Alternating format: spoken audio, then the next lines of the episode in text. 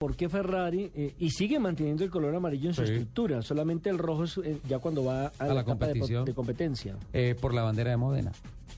La bandera de Módena es de color amarillo y ellos adoptaron el color amarillo para tomarlo como emblemático del cabalino rampante. Usted hablaba que eh, las flechas plateadas antes eran blancas Sí, y que porque tuvieron que rasparla por la pintura. ¿Qué tanto pesa la pintura? pesa tanto como para ganar una carrera del Mundial de Automovilismo. Y mira que fueron blancos. ¿En serio? Sí, hasta el año 1934.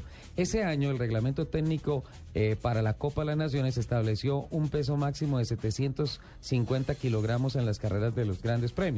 Al llegar al escrutinio, o sea, a la revisión técnica, el Mercedes-Benz W25 de ese año dio 751 kilos.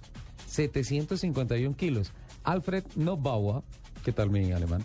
Alfred Nobauer. No, si quiere lo busco en el, en el Google. No, no, gracias. Entre otras recibimos quejas. No, fue nos muy dijeron, bueno. no, eso no funciona bien, eso no, está No, pronunciando a mí me pareció bien y muy todo eso. bueno.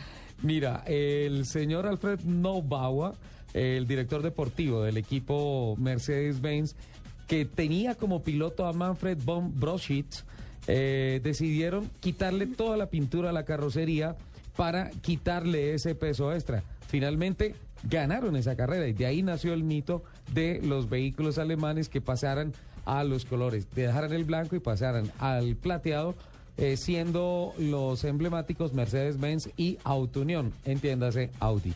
Pregunta en el sitio Preguntón. eh, ¿Los colores pesan de acuerdo al color? ¿La No, no, a la cantidad, no, no, no Otro- creo que por, por, el color, color, ¿no? sino por la densidad de la pintura y la cantidad de capas que se pongan sobre un automóvil. Pues parece ridículo, pero le creo. O sea, la pintura Pesa. para, para ganar y pesa carrera. mucho.